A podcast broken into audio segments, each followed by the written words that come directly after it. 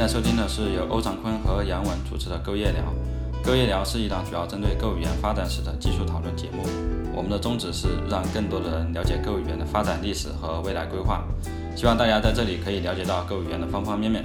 如果你觉得《Go 夜聊》做的还不错，欢迎你推荐给你身边的朋友。今天是我们的第七期节目，这一期的节目主题是 Go Model。那我们今天很高兴邀请到 Go Posit 的作者盛耀飞，我们欢迎敖飞。来，奥飞给大家打个招呼。嗯，大家好，我是盛奥飞。对，然后我们今天也依然邀请到了我们的主播欧长坤，长坤跟大家打个招呼。Hello，大家好，我是欧长坤。我们今天的这个主题是 Go Model。那我们在聊 Go Model 之前，我们也来聊一聊这个盛尧飞，他是在什么情况下接触到 Go 语言的？我们来聊聊他跟 Go 的一些故事。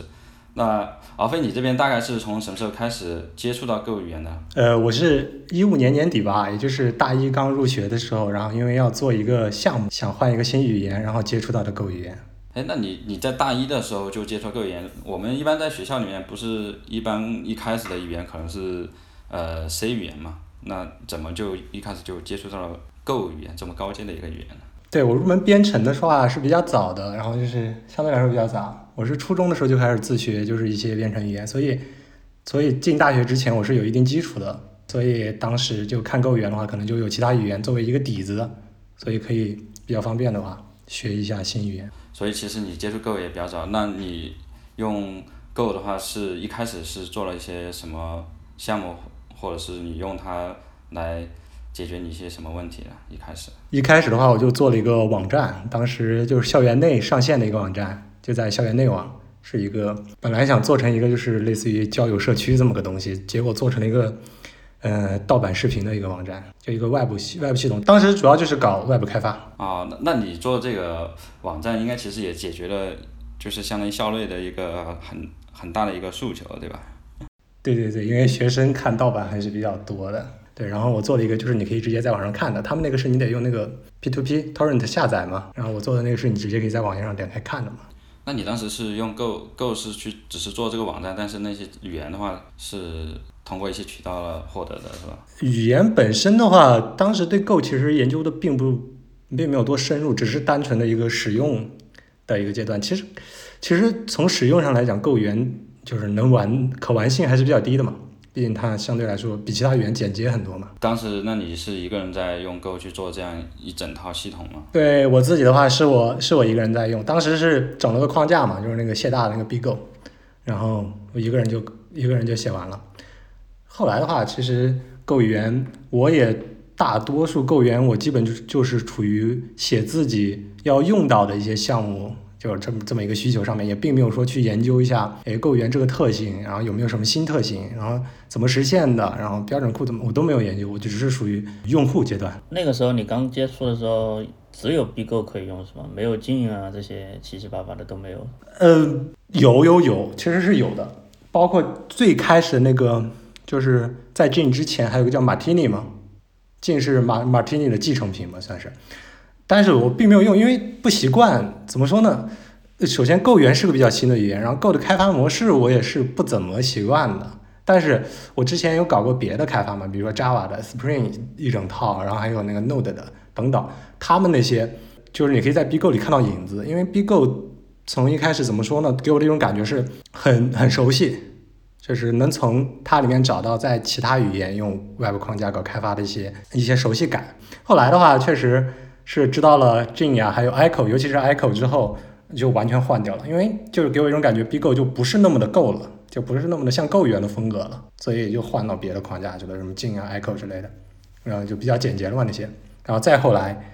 然后写了一个自己的框架，然后再后来。压根都不想用 Web 框架了，直接就用那个标准库里面 Net HTTP 那个包了。哎，那这里我们可以展开稍微说一下，就是你自己写这个 Web 框架大概是在什么时候？你为什么呃要写？然后你刚刚又说可能也不想用自己的了，然后也不想用其他第三方的，然后就想用标准库的，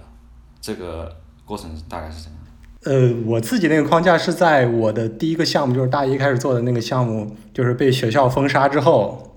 就是因为当时就是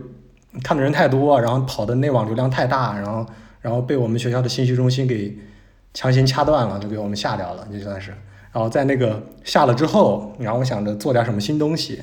然后当时还是比较擅长外部开发这一块嘛，相对来说，所以就想着，哎，我干脆自己写一个外部框架，然后对，就开始着手自己写一个外部框架，然后后来这个外部框架也变成了我的毕业设计，就本科的毕业设计，对，因为当时想偷个懒，然后我就自己跟老师说，哎，我能不能自己命个题？然后他说可以，哎，然后我就把那个框架用成了自己的毕设，再后来的话，再后来的话，嗯，怎么说呢？Go 语言这个语言标准库其实是相当强大的，尤其是 Net HTTP 这个库里面，你基本上你需要到的东西它都有，它没有的东西也很容易就能去实现。所以我感觉框架外部框架就感觉比较多余。对，除了路由啊，标准库的。路由这一点做的不是很好，除了路由这一点，其他的都挺好的。对你顶多是你可以自己再写一套新的路由，然后再用上 Net HTTP 这个包，然后你就能实现嗯外部开发的基本所有的一个需求了。那咱们这一部分就是够日常使用，在前期我们就先聊到这里。那我们接下来就进入咱们今天的主题 Go Model。那在聊 Go Model 之前，我们也要来聊一聊 Go。其实，在一开始是没有这个依赖管理的。那我们在一开始的话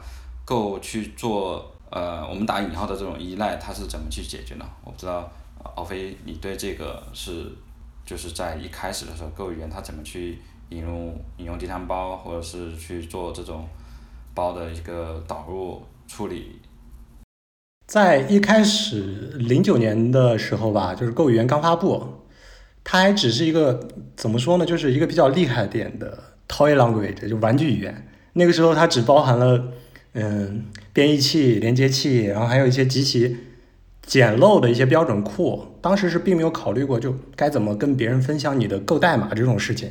对，因为它比较新嘛，所以也就是说一开始 Go 并没有依赖管理的概念。当时所有的构建问题全靠写。Make files 来解决，就是在大家在 C C 加加就 C 语言里面是可以看经常看到的。Go 语言的作者也是 C 派的嘛，当时，所以当时 Go 的所有构建问题是全靠写 Make files 来解决的。其实这一点跟大多数其他语言一开始的样子基本是一致的。毕竟一个新的语言不可能一一发布就面面俱到嘛。不过之后很快，也就是就在刚发布两三个月的时间左右吧，Go Team 就推出了一个叫做 Go Install 的一个 CLI 工具，它的作用呢就是从 GitHub 之类的版本控制系统中去下载包，就是功能比较单一，但是它有一个比较大的功劳呢，就是为咱们 Go 语言引入了一个就是沿用至今的 URL 形式的 import path，也就是导入路径。然后再后来呢，对，再后来呢，也就是将近两年的时间吧，然后就是 Go 1.0隆重发布的时候，Go Install 就退出历史舞台，然后被新的 Go Get 命令给替换掉了。其实无论是一开始的 Go Install 还是后来的 Go Get。严格意义上来讲，都算不上是合格的依赖管理工具，因为他们都没有版本的概念。对，所以，所以可以说，从一开始，Go Team 在依赖管理这一块并没有投入太多精力。Go 为什么一开始没有依赖管理呢？所以这锅得 Go Team 来背了。但这个可能也不一定说是 Go Team 嘛，因为据我了解，Google 它是一个遵循一个叫什么，就是代码仓库其实就一个大的 repo，所以。可能在他们看来，这些不同的 package 可能就代表了，都是在一个 repo 里面。像，那如果你有第三方引用的话，可能就没有办法像 Google 这样。所以在，在 Go Team 这些人里面，他们一开始可能并不认为这是一个问题，但是在后面可能发布之后，社区其实肯定是面临这个问题嘛，所以可能就引入了一个，就你刚刚提到像 CLI，或者是后面的一个 Go Get。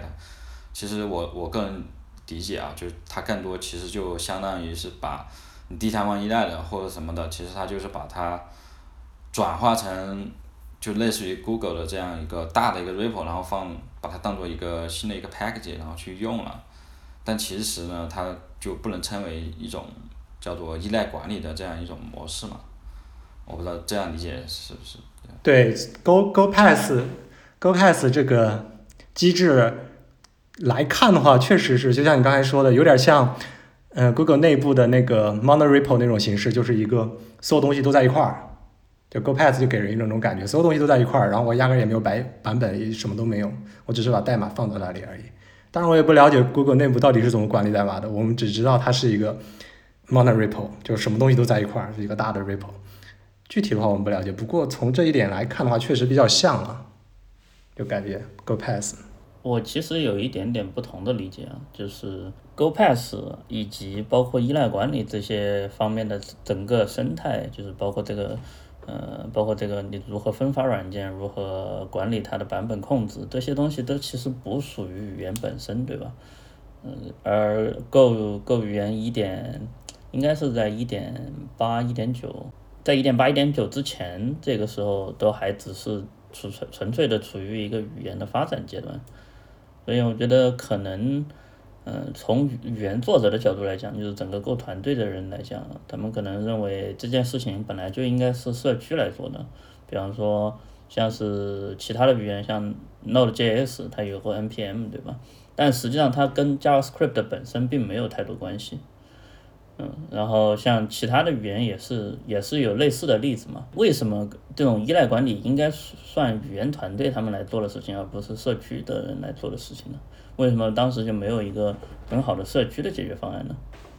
之所以之所以觉得这 Go Team 的锅，是因为，嗯，怎么说呢？因为 Go Team 也是他们内部也是分的嘛，对吧？我是负责语言开发的，然后你是负责 Go t o o s 工具链开发的。所以，既然 Go Go 语言是就是 Go Team 相当于自己团队内部已经有了，嗯，怎么说呢？我官方的一个呃 Go Tools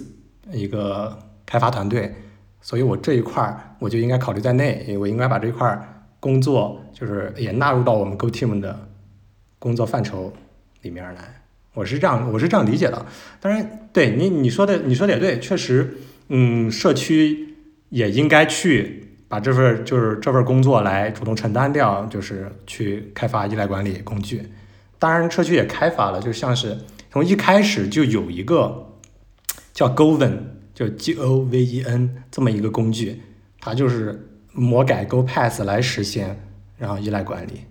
而而且也正是因因为就是 Go Team 没有投入过多的精力，才导致了就是当时很久就是 Go Modules 之前有个叫 Go PKG 点 I N 的这么一个网站服务，就是它只是做一个就是在利用 U I U I L 魔法嘛那叫，然后来实现主版本的一些控制。然后现在的话，其实很多项目也有在用，像那个 YAML YAML 那个包，然后还有很多类似的一些包，他们当时都用了 Go PKG 点 IN 来做那个 import pass 嘛。如果假设我是一个包的作者，我现在想要放到这个 PKG 点 IN 这个域名下面，应该是个什么样的过程呢？好像它不是所有的包都可以往上放的，对吧？也不是自动的。是所有的，是所有的。它是一个，嗯，它有一个检测，就是它检测你，它只能支持 GitHub。它检测你的 GitHub 用户名，就是或者是你的组织名有没有够前缀，如果有够前缀的话，然后你直接可以用 go pkg 点 in，然后杠，然后你的你的那个你的那个包，像那个像像吴咱们国内的吴文大哥，他的那个那个 ini 对 go ini 那个包，就是在。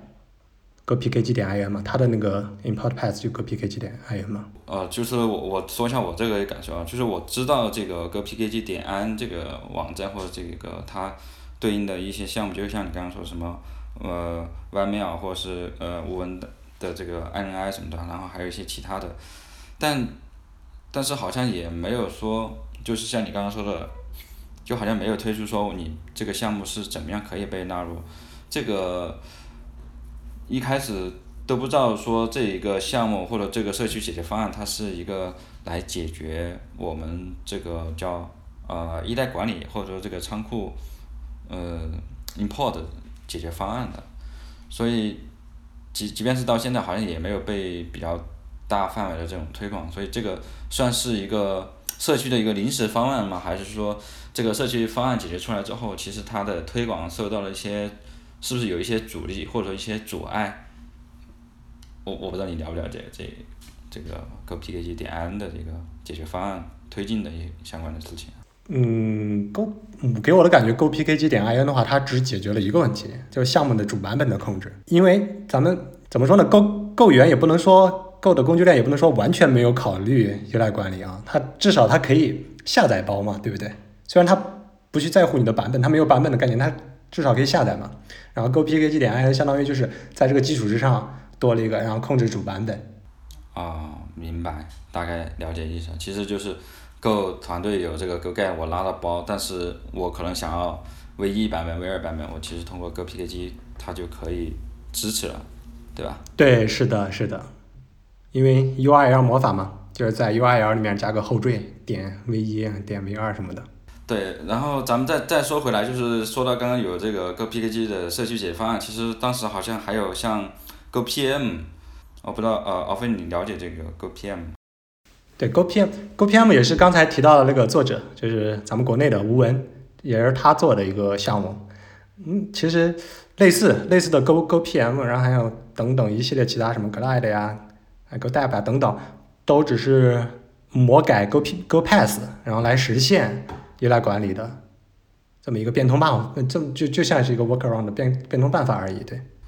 对，其实我们一开始刚刚聊到一个点，我其实是想看看你们两位的一个意见，或者你们是对这个事情是怎么怎么看待的？就是 Google 的这个 monorepo 这个，就是我不知道你们大家在实际实际应用过程中对这个呃单 repo 的方式和这个大 repo 的方式，你们是？是什么看法？呃，我觉得呢，我个人对 monorepo 其实我是不是不是太喜欢，因为所有东西都塞到一块儿，然后还是同一个 repo，给人给人一种感觉比较臃肿，就是所有代码都在一块儿。不过这有一个好处哦，好处就是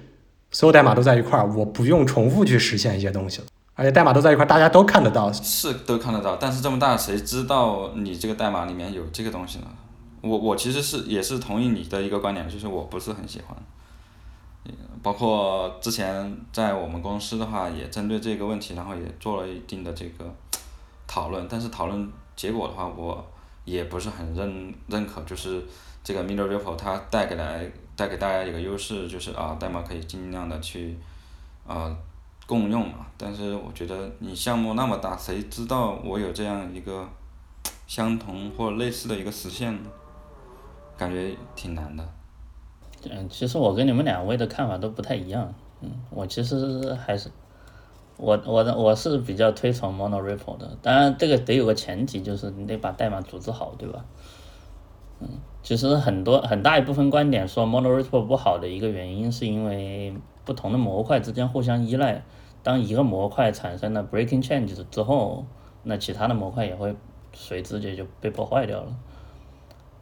然后在 Google 它其实没有这个问题，我认为是因为他们的迭代速度比较快。如果这个东西有问题或者把什么东西搞坏了，那它可能很快就会有人去修掉。嗯，他们有他们有团队之间的沟通嘛？或者说，假设我可能这边有一个 breaking change，那可能发个邮件给所有的依赖者，然后他们会马上去跟进，这个是可以的。然后在像我自己管理项目的话，其实某种意义上属于一个 monorepo 嘛。就是我会把所有的项目都管理在长坤点滴这个域名下面，然后呢，每一个项目呢会有一个子的一个 pass，然后那那这些可以是同时在不同同时在一个 repository 里面，或者是他们在不同的 repository 里面，但是他们之间的互相依赖的话，我是比较清晰的，嗯。而且这个从某种意义上，它其实就是 Go Pass 的一个管理模式，就是 Go Pass 斜杠 PKG 斜杠，然后一个域名，对吧？域名，然后再加上 User Name，这个 User Name 在我这边就变成了我的不同的 Repo 了。它会让我更加清晰的去知道，我当我需要一个什么东西的时候，我知道去哪儿去找。比方说，我自己的项目都在长风点第一下面，然后我还有一个域名叫做格朗点 Design。那我我脑子里第一反应的是哈，这个项目在 Go 点 Design，那我可能就马上去那个目录下面去找到东西了。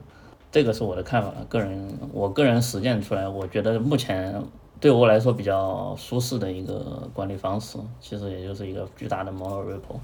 呃，但是你的观点我我可以理解为，其实就是因为这个，就像还是你开始一个观点嘛，我觉得也确实是这样，就是我有一个人他能够去。呃，掌控我这个 m i r r o r 这个代码组织结构以及它的这个呃 package 的一个规划嘛，那这样的话其实是很容易去被很好的去应用的。但是我们现在所说的就是这个，说 Google 嘛，Google 它也是一家企业，当然就是这个企业跟可能普通企业会有一些呃能力或者说一个结构或者是一些呃方式不一样。但是我我个人觉得呢，每个企业里面其实特别是当你的团队大了，真的是很难。所以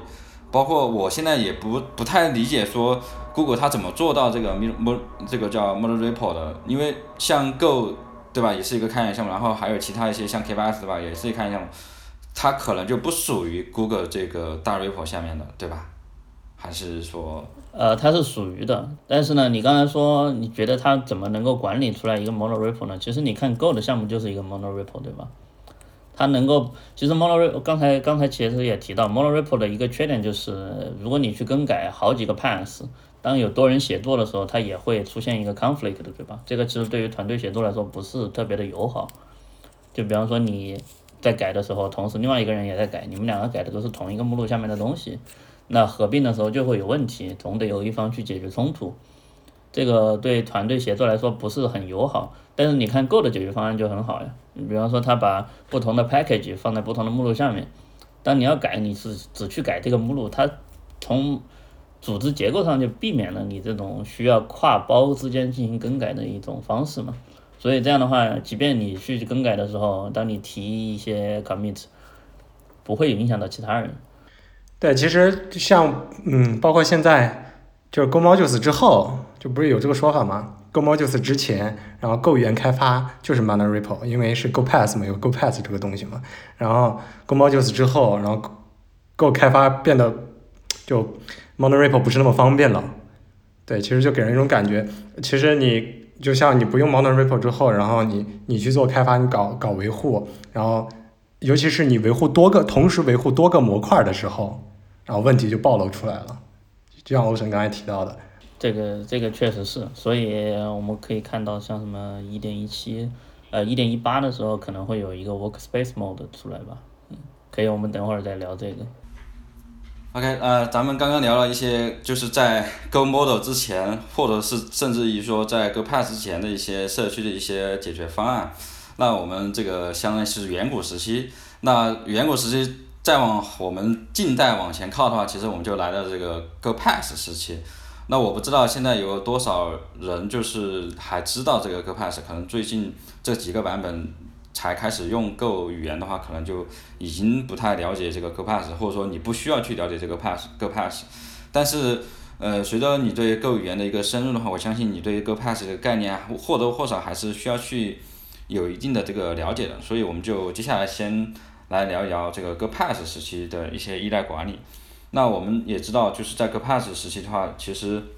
刚刚也说到了嘛，这个 Middle Middle Repo 其实 Go Pass 有点像这个。Middle Repo 的这个概念，那我们先来说一说，这在 Go Pass 时期有哪一些这些依赖管理，那他们到底是怎么做的？首先我们来看看，就是呃有哪一些吧。呃，我知道的话，就像有这个 Go Go Win 呀，Go Dep Go Go Lad GB Go Vendor Dep。我我个人在项目里面，或者说在接触的项目里面。会看到的这个依赖管理，像什么 GoLad，然后 GoWender，还有 Dep，我不知道你们在接触 Go 语言以及在这个 Go Pass 依赖管理这个早期，你们知道是哪一些依赖管理，有哪一些？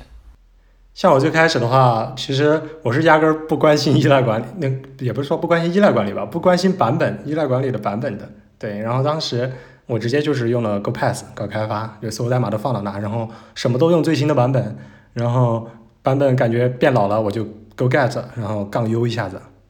对，当时我是这样。后来后来有了 Go Dep 之后，我是对一直在用 Go Dep 了。嗯，对 Go Dep 的话，其实不论是像你刚才提到的那些 Go Win 啊、Go Dep、Glide 啊这些，他们都是属于就是在 Go Pass 可以统一管理代码的地方，然后加上了就在它上面加上了一层管理个版本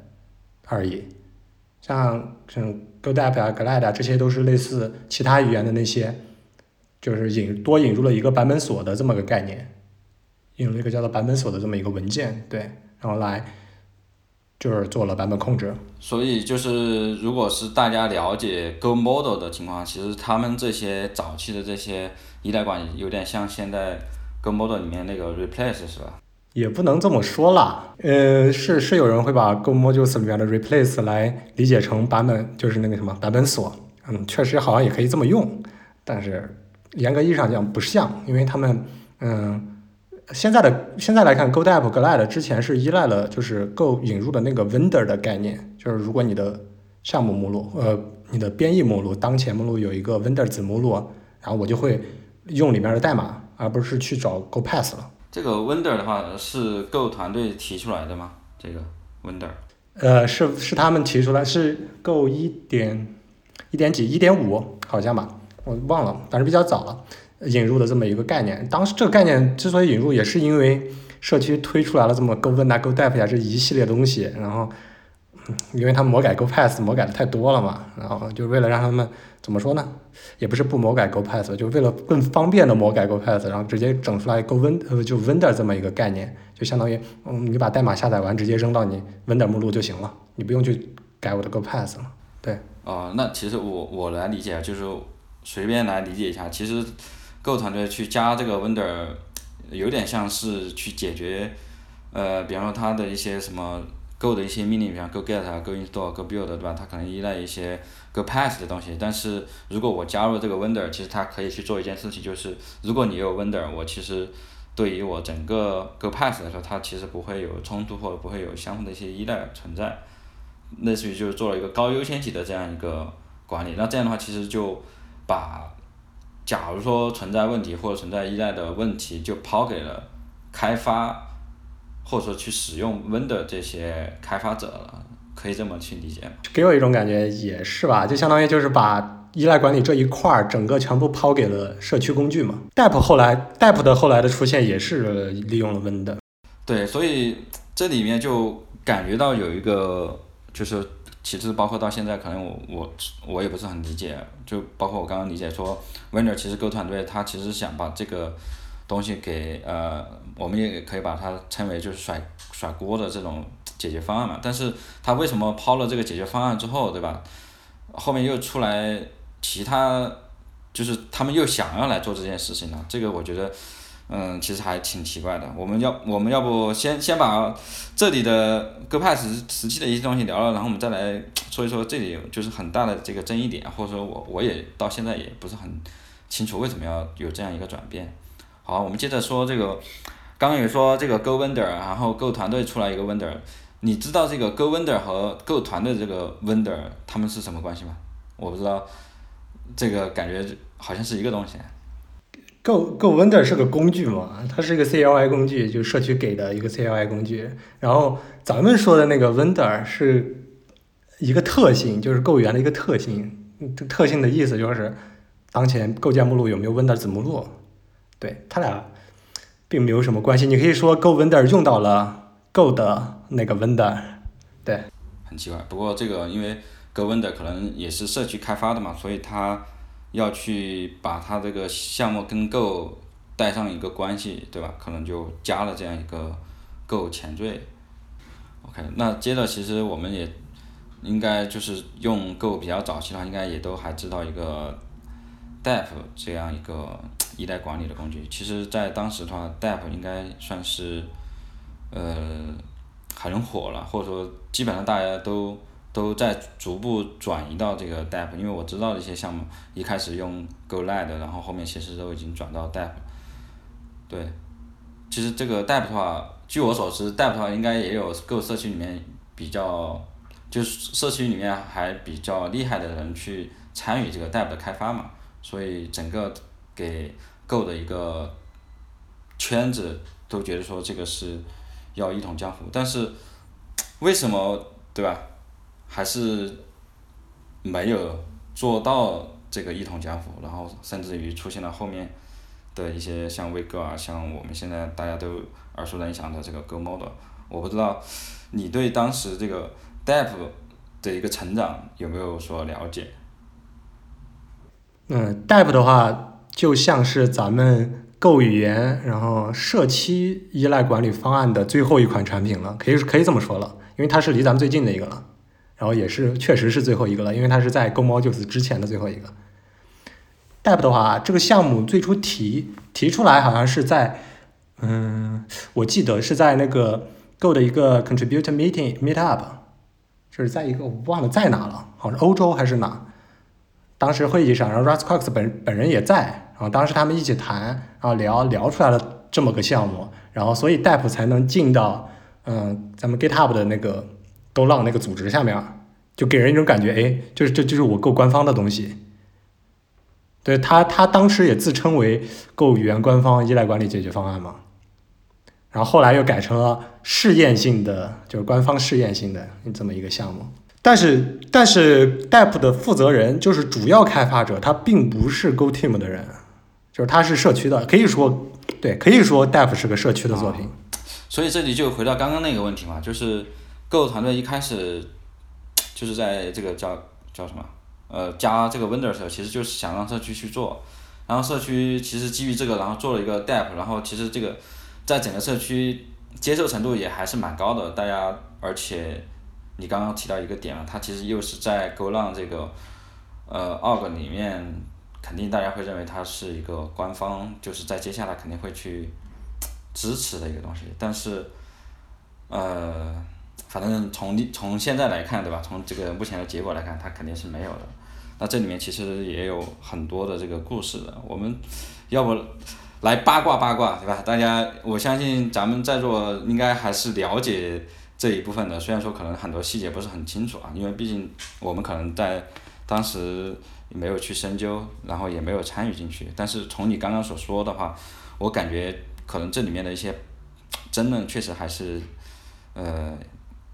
对于我们吃瓜群众来说，感觉挺有意思的。要不我们来聊一聊？当时，呃，对，因为很多其实很多人不知道戴夫是一个社区作品，主要是他在那个 Go Long 那个，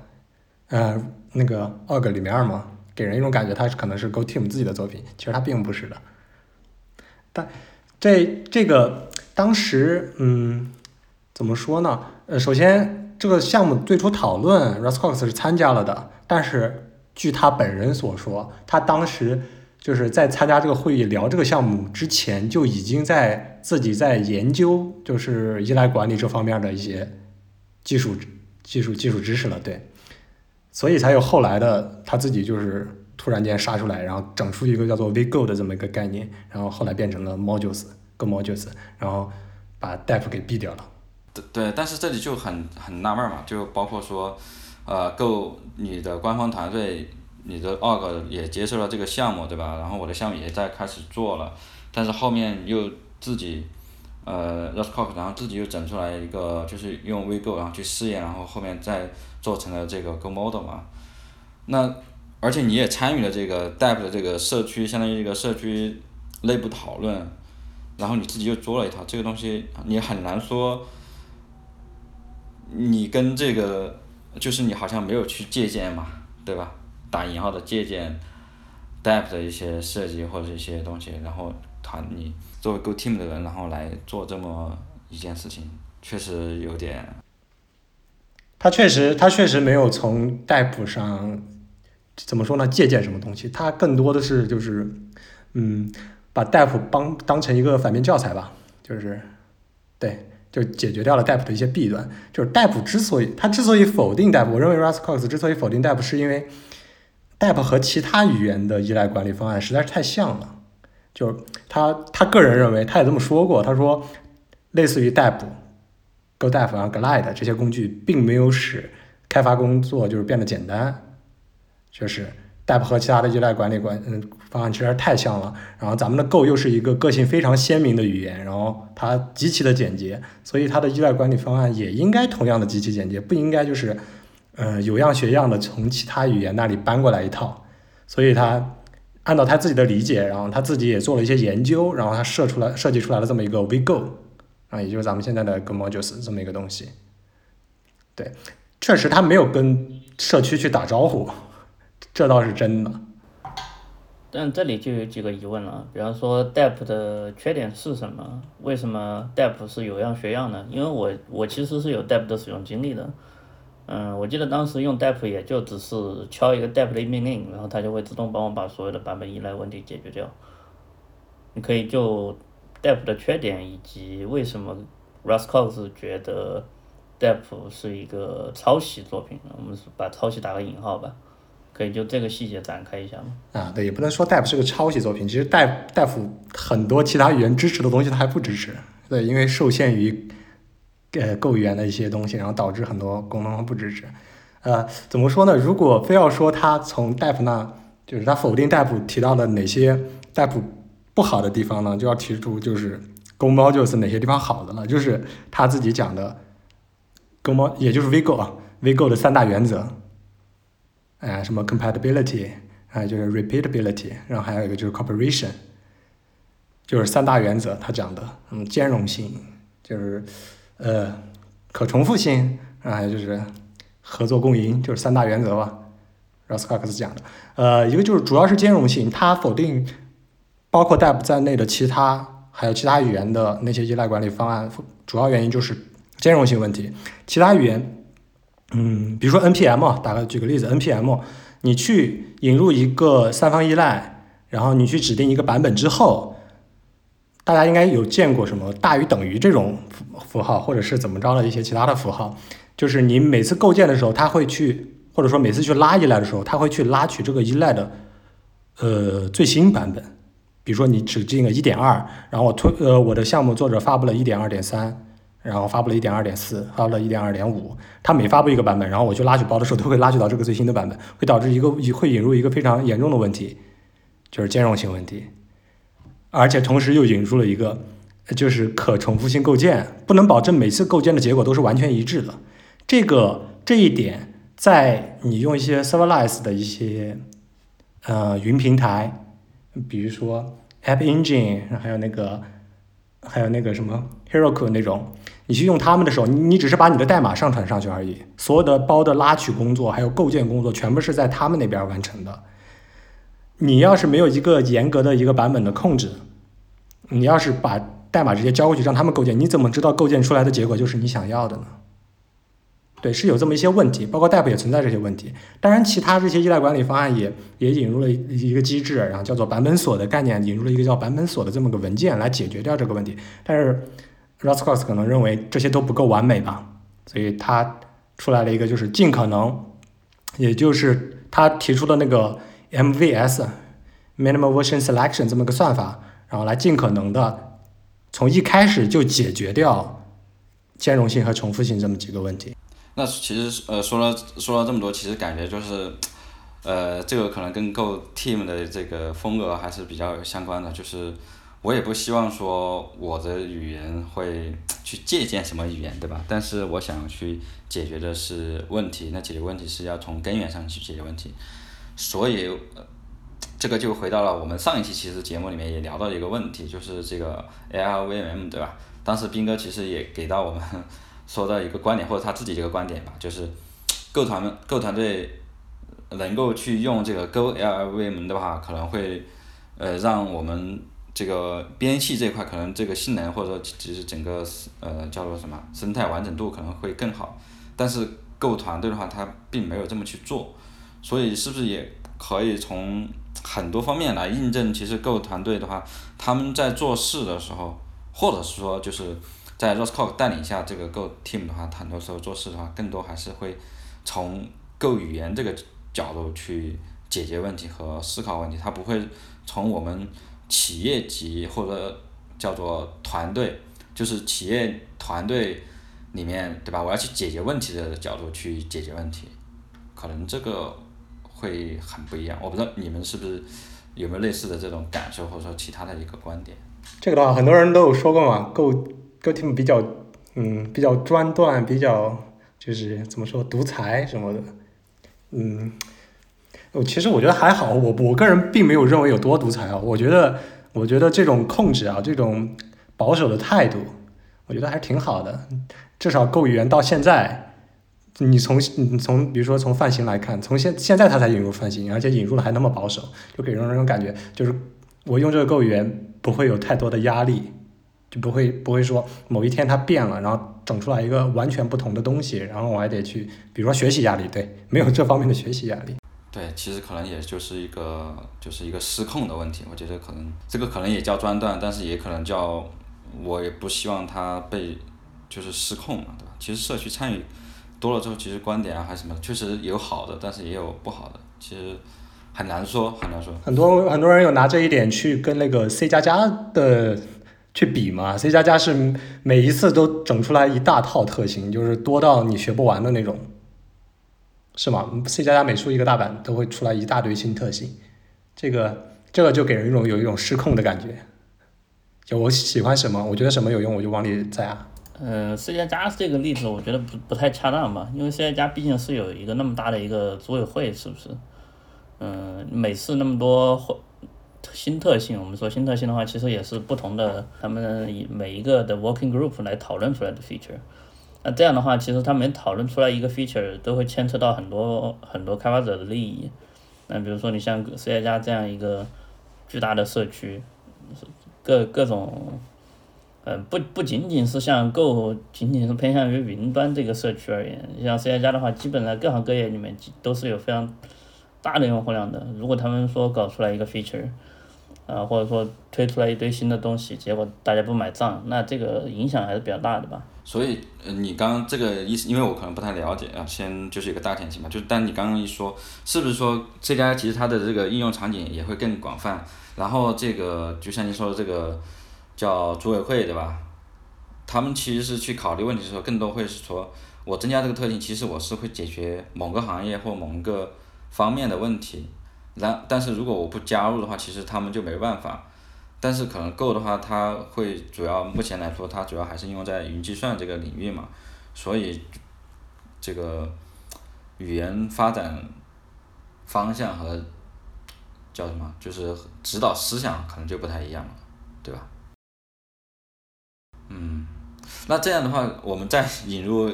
多一个话题，就是现在其实大家很多也会去说啊，这个 Rust 对吧？Rust 这个语言，这个社区多么多么友好，多么多么好，那是不是也按照我刚刚的一个说法，是不是 Rust 其实它也是想在啊，它更多是想说在这个系统级领域，那这系统级领域其实它也分很多行业，很多的这些需要，那它就有很多的这个呃 working group 对吧？它可能会去做这些事情，然后就好像有点像 C 加加这个组织结构模式，是是这样吗？对，如果拿 Rust 去，刚才如果拿 Rust 来举例子的话，就可能比较合适一点了。对，因为它俩都比较跟 Go 一样，都比较新嘛，都是同一时期的语言。就其实，嗯，就是就这个事件，VGo 事件，有 VGo 把 Def 给给给给干掉这个事件，当时就有人说嘛，说，呃，Go Team 这种保守的态度，不喜欢从。别的语言中吸取汲取经验、学习的这种态度，然后就让我，哎，我记得是谁来着？好像是够社区一个比还挺有名的一个人，他说就什么加深了，就加重了我就是就向 Rust 靠近的，就是这么一个嗯念想，就是我更想学习 Rust，我更想去转到 Rust，而不是搞 Go 了。对，我记得也有人这么说过，好像是 Rust 就感觉比较，好像是那个什么 Peter，哎，对对对，哎对，就是他，就是他，我想起来了，就是他，他。就 Rust 其实感觉就给人一种感觉比较开放，就什么来者不拒，你你说什么我们都可能会考虑考虑实现一下。行吧，那咱们这个聊 Go 语言，然后也聊到其他语言，对吧？那我们也不是语言之争，对吧？Go 也 Go 得好，然后其实也不能说呃谁好谁坏，然后不同的情况、不同的选择，其实也代表了一些不同的指导思想。那我们接着回来再聊一下这个刚刚聊到这个 Go Pass 时代，那我们再来。往前面走，大概到了这个 Go Model 这个时代。那 Go Model 是什么时候引入到 Go 语言呢？呃，Go Modules 是一点十一嘛，正式引入的。就是，呃，我想想是几一七？它是很早，它其实很早就在设计了，但是是一点十一正正式投入那个什么嘛？投入一个算是 Beta 版本嘛？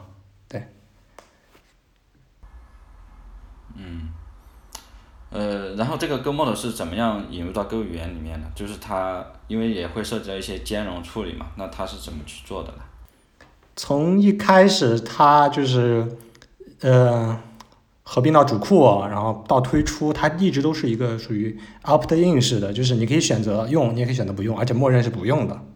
然后，嗯，一开始是什么？你的项目必须在 GoPass 之外，然后你的项目底下必须包含一个 Go 点 Mod 文件，然后我自动给你启用 Go Modules，或者是你显示指定 Go 一十一 Module 那个环境变量为 On，然后我给你启用。刚开始是这样子的，就是一个你选择可以选择用的，也可以选择不用的这么一个模式。所以当时，呃，包括我在内啊，所以当时有很多人还是不使用 Go Modules 的，当时我也不使用。嗯嗯，因为怎么说呢，习惯 Dep 了吧？可能就是我我我自己也是用过 Dep 嘛，可能比较习惯了吧，然后就一直在用 Dep。我自己是直到 Go 一点十二发布的时候，我才换到的 Go Modules。哦，所以其实也是相当于这个已经成为成为一个标准，成为一个肯定要去用的一个东西，就有点像现在这个泛型，对吧？当时大家还没有看到这一点，当时大家可能认为，嗯。Go Modules 可能会一直是一个 opt-in 式的设计，就是你可以选择用，可以选择不用。所以大家说，哎呀，社社区的那些第三方的，就是社区开发的那些依赖管理方案，可能还能继续存活下去。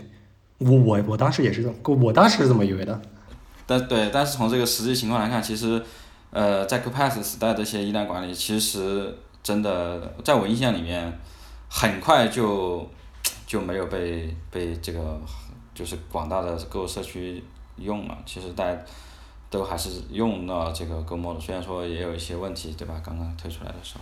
也有可能是因为强制使用吧，或者说你不用体验不好，然后导致的社区接受程度比较高。对，这这一点让我还比较惊讶的，因为怎么说呢，人类毕竟是有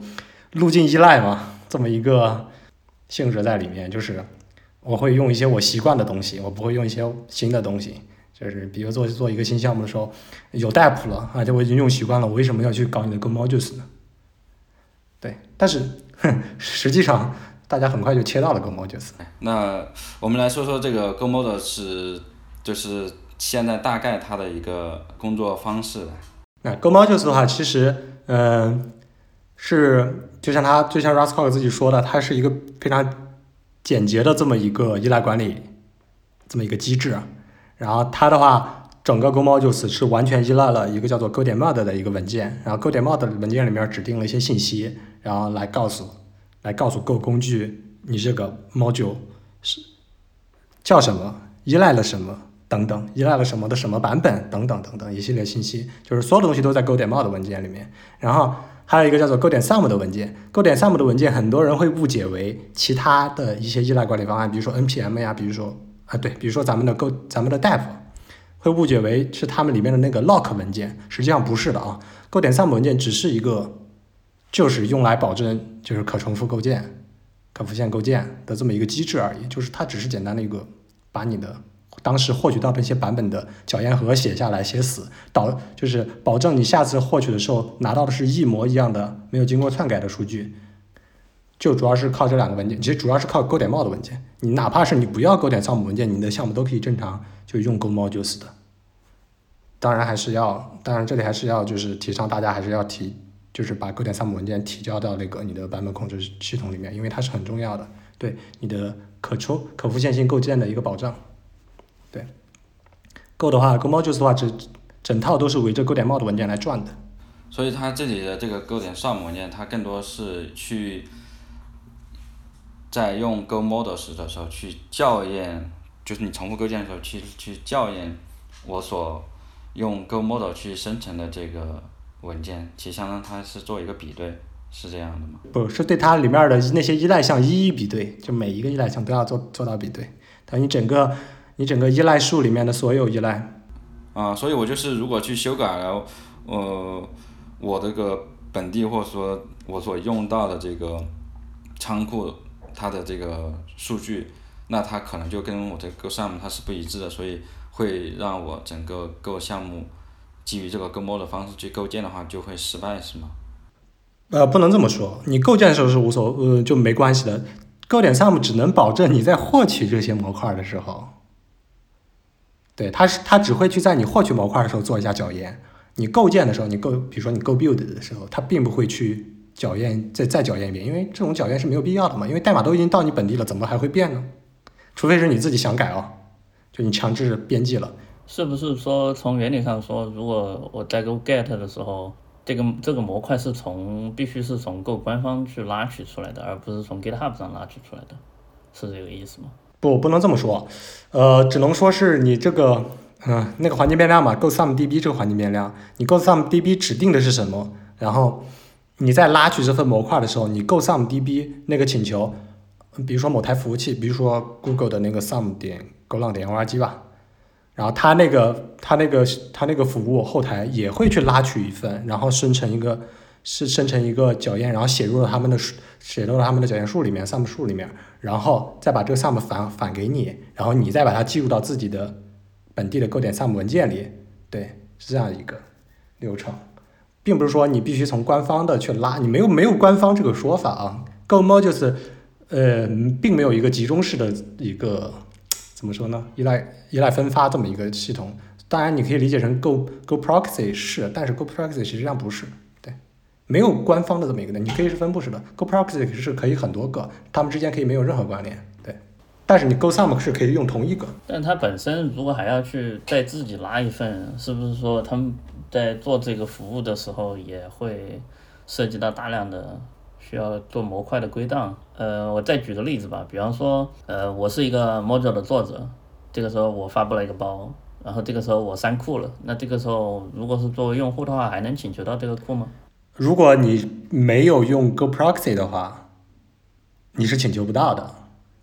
对，因为你没了嘛，因为你直接我只要直接去找 GitHub 去拉取这个代码，我拉不到了呀，因为你删掉了。但如果你用了 Go Proxy 的话，我已经存起来了，对你就可以拿到。其实 Go Proxy 设计出来就是为了保证防止这一点嘛，就是模块的作者突然间重新发了某个版，就强制改了某个版，或者是删了某个版，然后导致我其他的一些依赖这个模块版本的项目，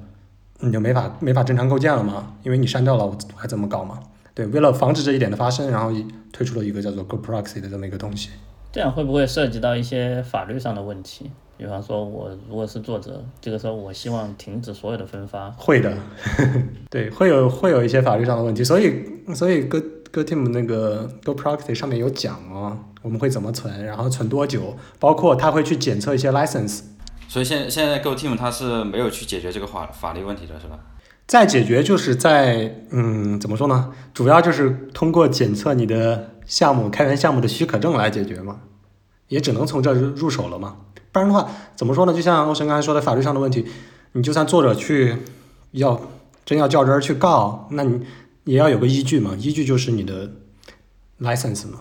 对，所以哦，所以所以这个就是他们为什么要做那个 license check 的原因，对对对，是的。包括刚才就是要提到的一个 go go duck 点 org，go duck 点点 org 就是托管咱们文档的，咱们一开始之前很多人都在用啊，很多人都知道。如果不是 Go 语言新手的话，很多人都知道 GoDoc 点 org。其实 GoDoc 点 org 并不是 Go Team 的一个东西，也不是也不它不属于谷歌，它是一个社区的作品。后来那个社区的那个作者就是不想继续就是去维护这个项目了，包括他访问量也比较大啊。不想继续去维护它了，所以他把它相当于怎么说呢？是捐给了 Google，就给了 Go Team，是这么一个关系。然后它上面 Go 到点 org 就没有任何的 license check，就是我不会去检查你的 license，嗯，有合不合理，我可不可以托管你的代码，我有没有法律权利托管你的代码的文档。这个不就有点像有点被甩锅嘛？你这个反正我也不是我，对吧？也不是谷歌的，也不是 Go Team 的，反正有问题我也。不用担心，是吧？但是，但是后来他是 Go Team 的了呀。但是他后来就是那个作者把这个 Go Duck 点 org 给 Go Team 了呀，所以他们就有法律法律责任了呀。然后后也就因为这个原因嘛，然后才整出来一个 pkg 点 go 点 dev 这么一个新的一个对网站嘛，一个服务嘛，就把 GoDoc 点 org 给淘汰掉了。那新的这个 pkg 点 go 点 dev 这个项目是包含了 license check 嘛？你要是你的你的许可证要是，呃不合理，或者说怎么说嘞，太较真儿，嗯，我压根儿我上面都不显示你的文档，对，现在就是这么一个状态。啊，原就是就是其实是这个原因导致说要重新做一个，或者说我们现在所看到这个 pkg 点 go 点 dev 这个网站。我个人觉得不是啊，因为你就算有有这方法律方面的一个担忧，那你把 go doc 点 org 改一下就行了嘛。而且 Godog 点 org 这个域名这么棒，咱们都知道 Godog 嘛，那么这么一个命令，咱们谁都知道。那为什么呢？嗯，可能只是为了统一域名吧。咱们等会儿可以聊一下 Go Dev Go 点 Dive 这个域名，他们我觉得 Go Team 可能是为了统一一下域名，然后首先第一步就是把哎 Godog 点 org 给合并进去吧，可能是这方面的考虑吧。OK，那我们就来聊一聊这个 GoDev 这个域名吧。啊，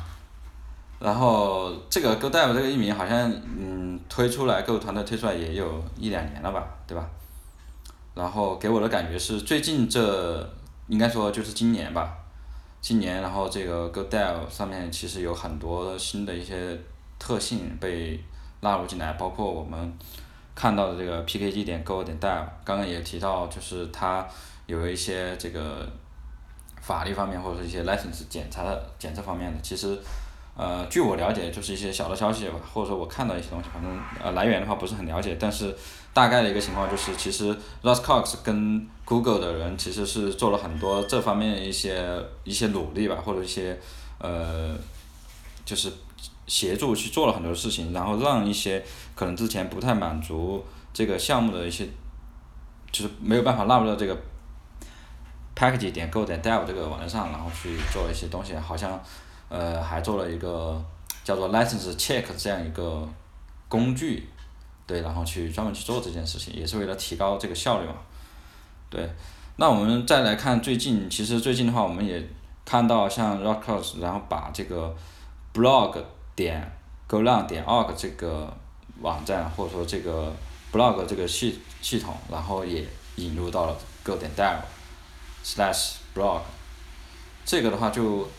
看得出来，就是 Go 团队对 Go 点 dev 这个网站它的这个投入度以及对它的这个重视程度，其实很明显是很大的提升的。所以，我这里想问大家的一个问题就是，这个是有一些什么样的原因或者一些长远的一个考虑吗？我不知道你们是怎么看的。啊嗯，可能每个人看法都不一样吧。我个人觉得，呃，可能就是为了统一一下域名风格。但怎么说，为了统一域名风格，这个又不太严谨。为什么呢？因为勾浪点 org 也是他们的呀，而且勾浪点 org 这个知名度已经非常的高了。你要把它当成一个 brand，当成一个品牌来说的话，这个品牌的知名度是相当高的。勾浪点 org 至少比 Go 点 dev 要高出很多很多。是，但是但是你说的这个，就是你说的这个观点，我可能也觉得不站站不站不住脚吧？为什么？因为购团的至少目前来说，官方的一个说法就是 Go 量点 org 这个域名他们还是会用的。然后你的观点其实它会统一域名，就是都是去用 Go 点 dev 这个网站。那为什么这个 Go 量点 org 又不会被转过去呢？呃，不不不不，这里有一个，我之前也有在想啊、我以为只是就是把勾浪点 org 里面的部分一些服务，比如说 Playground，比如 Blog，把它移到 Go 点 dev，但是从那篇文章上来看啊，我我不清楚，我没有看，我忘了啊。我没有看，我好像没有看到有说就是要把勾浪点 org 所有的服务整体都移到 Go 点 dev，换句话说，做一个整体的合并，所有东西都变成某某某，然后 Go 点 dev。对，这里的观点是我刚刚的意思就是说，Go 团队他其实是想说，他会把 Go 语言本身的，包括分发的，包括呃 Go Go 语言的一些特性什么的，都会还是会放到 Go 浪点 org 里面。但是不不不，我以我以为也是这样，我以为也是这样，但是好像我之前有在，嗯，Hack News 之前有人有就是提到这一个点的时候，我有我有我有回复，然后有人告诉有人有人评论我，有人回复我说是那是因为就是我感觉这样更分散嘛，然后更就是就打得更散了，然后乱七八糟的服务一会儿在 Go 点 dev，一会儿在 Go 浪点 org，我觉得这样更不好，会加重大家的一些，嗯呃怎么记忆负担嘛，对吧？然后我是这么说的，然后我是这么评论的，然后有人回复我说，那是因为现在合作工作还没有完成，也就是说完成之后只会有一个勾点到勾点 dev 存在勾浪点 org 就正式就没了，就是消失了，或者说全部变成重定向了，就重定向勾勾重定向到勾点 dev，最后一个结果会变成这样，好像是啊，我也不清楚，因为那 Russ Cox 写的那篇文章好像也没有讲清楚。到底未来会是什么样？会是只有一个 Go 点 dev 还是并存的一个状态？是啊，他他写这篇的文章给我的感觉是 Go 量点 org，然后肯定会继续用，然后 Go 点 dev 就有点像是一个是 Go 语言本身的，然后 Go 点 dev 其实是跟 Go 语言生态相关的，我其实是这么理解的。嗯，我来破除你们的迷局吧。就是在这篇文章的原话是说，Over next month or two, we will merging the Golang.org sites into a single coherent web presence。意思是会变成一个，对，就会变成一个。但其实我比较好奇，他们会怎么解决这样一个迁移问题啊？比方说，像 Golang 点 org 下面有很多的模块，对吧？那他们如果要去拉取这些模块的话，难道会改一个域名吗？对，比如说 Go Proxy，还有 Go Some DB，还有他们的那个 Go Module Index，可能都会改。所以这么说，那这个 Go 点 dev 这个网站，它的这个叫什么定位，它的这个重要性是非常大的，对吧？就变成了就是 Go 的一个官网了嘛，可以这么说，就是以前的 Go 浪点 org 了。它未来就会变成这么个东西，对。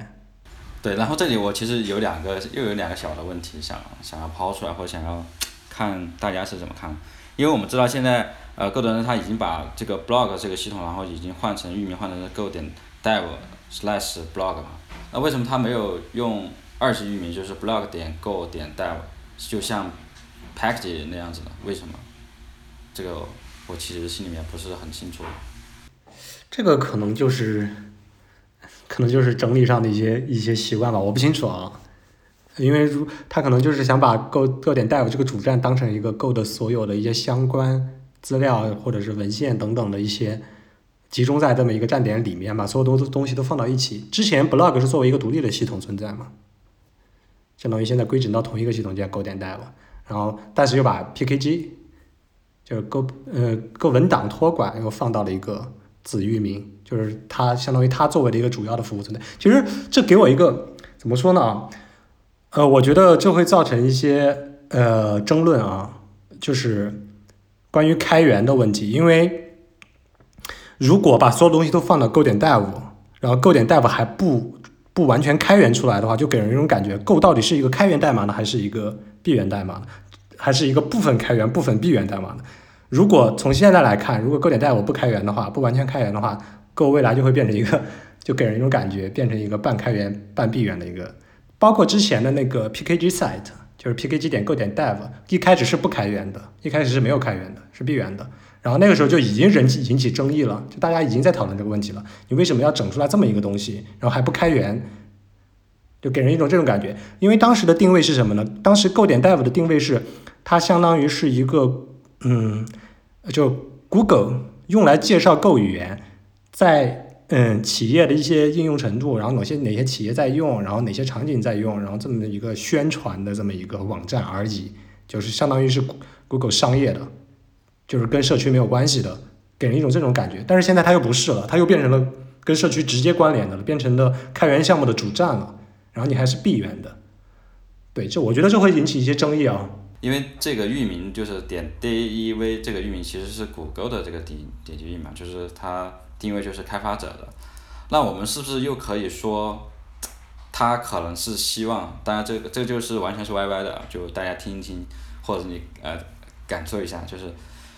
那其他的开发语言是不是也应该，对吧？有一个这样的一个域名呢？比方说 Rust 对吧？Rust 点 dev，C 加加点 dev，C 点 dev，Ruby 点 dev，那些乱七八糟的知知名的一些。知名的一些这些单词啊，包括 C U R L 这种，就 curve 那个工具，它都就是谷歌已经把它列列为什么叫做 premium domain，就是高级高级域名，就那个是相当贵的，就你要去注册是相当贵的，一般人注册不起的。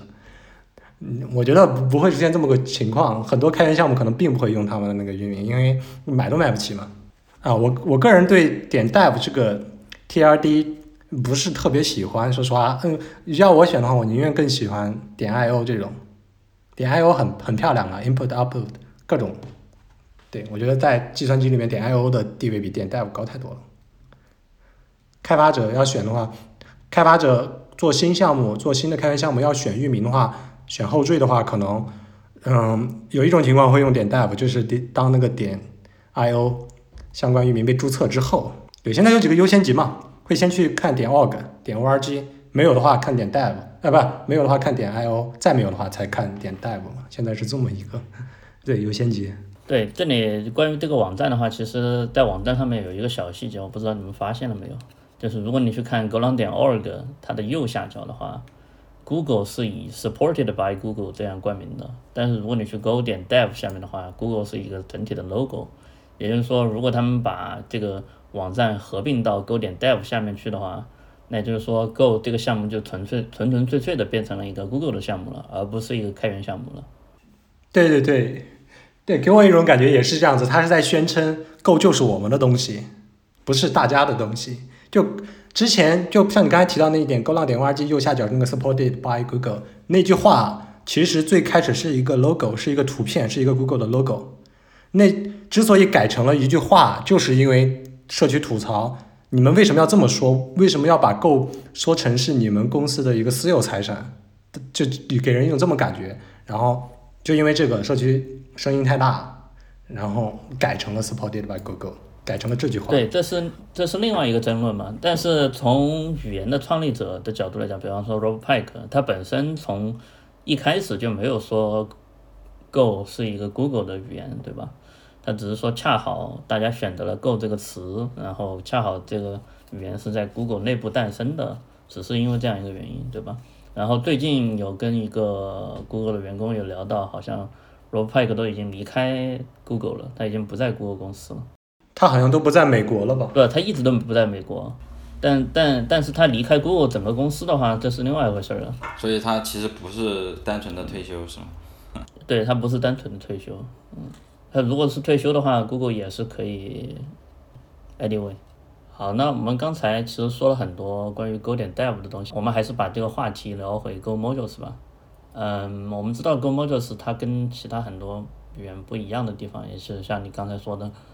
嗯，其他语言它使用的一个版本的选择方面是选择最新的版本，而不是选择最低的版本。但是 Go 呢，刚好就恰恰相反，啊，而且这个机制被称之为 Minimum Version Selection。那你可以就这个细节更进一步展开一下吗？它会有什么呃跟其他不太一样的地方？嗯，严格来讲的话，其实也不是完全相反了。只是说，嗯，在版本选择上就是比较保守啊。它的所谓的就是 minimum version selection 最小版本，无论你怎么翻译，无论你是翻译成最小版本选择，还是最小化版本选择，还是极简版本选择，无论你怎么翻译，呃，这个名字首先本身是有点问题的。我个人我个人感觉这个算法的名字起的不太好，就给人一种感觉是选择最小的那个版本，就给人第一眼看上去可能就是认为，如果有多个版本，就是比如说如果我的依赖树中。同一个模块，然后出现了，比如说三四个版本，我选择版本号最小的那一个，其实不是的，相反是选择最大的那一个。它这个最小版本选择的意思是，相较于其他依赖管理方案，那些有新版本就用新版本，就用大于等于版本的方案来说，我不用大于等于，我选择那个等于的，就是我依赖树中满足依赖条件的最小的那个版本。所谓的满足依赖条件最小的那个版本，就是，就所有需要依赖的，比如说对同一个模块所有依赖、所有需要的依赖的那个依赖项中版本号最大的那个，那只有它是满足依赖的版本，对的，只有它能满足所有人。嗯，对你你说的这个问题是依赖，你说的这个情况是依赖多个模块，同时它们之间又有互相依赖的关系，对吧？但是如果说我只依赖某一，假设我们说我们现在这个一个项目，它依赖一个模块叫做 A，那我现在指定它的一个版本可能是一点二，那这个时候它所会拉取来的版本不会高于一点二，对吧？它会拉取刚好就是一点二这个版本，这个不就是最小依赖的概念吗？最最小最小版本的概念吗？嗯，包括你刚才说的，如果从命令的角度来讲啊，你 go 你去 go get 的话，比如你 go get 某某某，然后 at 一点二 v 一点二，它会去拉 v 一点二最新的那个补丁版，而不是一点二点零，就是比如一点二后面的那些东西，它不会去找那个最小，它会去找那个最大的。它这个其实它这里的 MVS 这个 minimum 这个最小所指的、所特指的，就只是。Roscox 想跟其他的依赖管理方案区分开而已，然后说出来的这么一个东西，因为它给人一种感觉，其他的都是选择最大的，我就我就要选择最小的，所以我就起名叫最小版本选择。对，他自己也有提到过，他之所以叫这个 minimal version selection，就是因为选择满足依赖的最小的那个版本。他就对我记得他是在一期呃一期分享吧，好像一个 GopherCon，我忘了是哪一期了，他有讲过这句话。啊，对对对对，是新加坡，对，在新加坡那个，对，那是他首次出来讲这个 VGo，是因为之前有一些争议嘛，所以他跳出来要参加一个会议，然后来，对，对，当面当面澄清吧，算是，对，当时有提到过，有说到过他为什么起这个名字，其实这个我个人感觉这个名字起的不太好，很多产生了很多误解，包括国内之前有人问我问题的时候也也问到过这个，因为国内很多文章都把它翻译成最小版本选择嘛，然后。读者的话，新手的话，可能一看就会误以为是选择最小版本，都会有一些这这方面的误解。那我们再聊回到这个地方嘛，其实呃有一些安全性的问题啊，还有就是我们也知道有一个关键词 Go Private，要不我们就再聊一聊这这两个方面或者这一个问题啊，包括其实这个 Go Private 应该也是在呃社区里面应该遇到问题也还是蛮多的啊。呃，Go Private Go Private 的话，其实。首先，GoPro 本身它只是一个呃辅助环境变量，就是该怎么说呢？因为它首先它只是一个作为呃当那个 Go No Proxy 和 Go No Sum DB 两个环境变量没有值的时候，作为它们的默认值出现的这么一个环境变量而已。它本身可能并不并不是来控制什么的。具体要控制到像刚才说到安全性，就比如说咱们团队内部开发做用到的一些。呃，内部版本控制系统里面的一些模块的时候，就是咱们要依赖的还是 Go No Sum DB 和 Go No Proxy 这两个环境变量。然后，正因为这两个环境变量大多数情况下它俩的值是完全一致的，然后有人觉得分开写要写两遍太蠢了，太傻了，然后才整出来了这么一个叫做 Go Private 的环境变量。对，搞内部开发的时候，因为为了防止我的一些请求去请求到外网去拉取外网的一些包，然后整出来一个叫做 Go No Proxy 和 Go No Sum DB 这两个环境变量。对，搞呃搞内部开发的话，主要的话就用到了这几块环境变量嘛。你要是不想写 Go No Proxy Go No Sum DB 的话，你就直接写一个 Go Private 就行了，而且这是推荐的一个方式。然后你要是再去想解决一些什么证书校验呐，啊还有什么我不想用 HTTPS，我想用 HTTP 啊，解决这些问题的话，还有一个叫做 Go Insecure。Insure 的这么一个环境变量，对。搞内部开发的话，Go Private、Go Insecure 这两个环境变量就够了。嗯，然后咱们接下来就说一说这个 Go Models 在1.17的一个新特性，以及可能在1.17后之后会有的一些升级和一些新的东西。嗯，我们就先说这个1.17的这个新特性，就是 Lazy Model Loading。嗯，其实我跟欧长坤之前也有聊过这个东西，我们对这个东西的呃理解的话，可能也不是非常清晰，所以咱们请敖飞给我们来解释一下它究竟是一个什么样的特性，它对于我们来说到底有什么样的帮助？其实，呃，lazy lazy loading 的话，lazy module loading 这个特性开发工作是啊，开发任务其实挺大的，这个开发了很久了，这个是从我记得是从一点。十五的时候，本来是计划一点十六发的，然后结果出了一些问题，然后又延期，然后导致现在一点十七了才发。然后正因为这个搞这个特性，嗯，导致了咱们期待的特特别期待的，就更期待的那个 Module Pass Alice，就是 Module Pass 别名别名的那个那个工作一直没有进展。对这个 Lazy Module Loading 的话，其实。开发工作很很多，但是使用起来是相当简单的。它的表现的一个特性也是相当简单的，就是简化了下你的就是构建的时候，包括你包括你拉取的时候，不只是构建，包括你拉取的时候，减少了一些就是嗯不是直接依赖的，或者说或者说间接依赖，哪怕没有依赖到的那些包，我就不压根都不拉它，不拉取它们，对。或者说不纳入他们，只有当我直接需要到的时候，我的项目构建呀，我的项目拉取啊，直接需要到的时候，我才把他们去拿你去拿进来。对这个 lazy loading 的话，其实嗯，在很多语言呀，还有很多一些嗯产品项目 A P P 什么，你都可以看到，其实类似啊，这是相当于是借鉴过来的一个概念，lazy module loading。换句话说，只在我需要的时候才用，才引入。这个可以一个是可以加快，可以加快你的构建速度，也可以给你加快你的拉包的一个拉取速度。哎，其实加快包的拉取速度的时候，也就加快了你的构建速度，因为你要拉取的包少了嘛。